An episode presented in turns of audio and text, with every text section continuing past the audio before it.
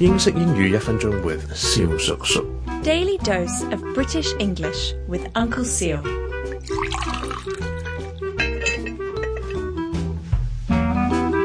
Ladies and gentlemen, boys and girls, it is Uncle Siu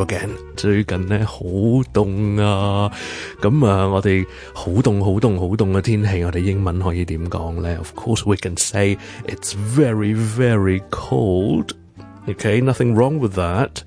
诶、但系我哋好常听到嘅一个 expression 就系 freezing。OK，F R E E Z I N G freezing.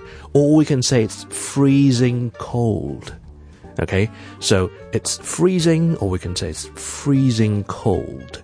誒、如果我哋想再加強語氣咧，我哋可以加一個好英式嘅字，嗱，輕微粗魯啊，但係就唔係粗口嚟嘅，但係就可以大家講，就係 bloody，b l o o d y，it's bloody freezing，即係好鬼凍啊咁樣嘅意思。各位聽眾，如果有任何同英文學習有關嘅問題咧，歡迎到我哋嘅 I G Uncle Siu O T H K 留言又得，亦都可以 D M 小叔叔。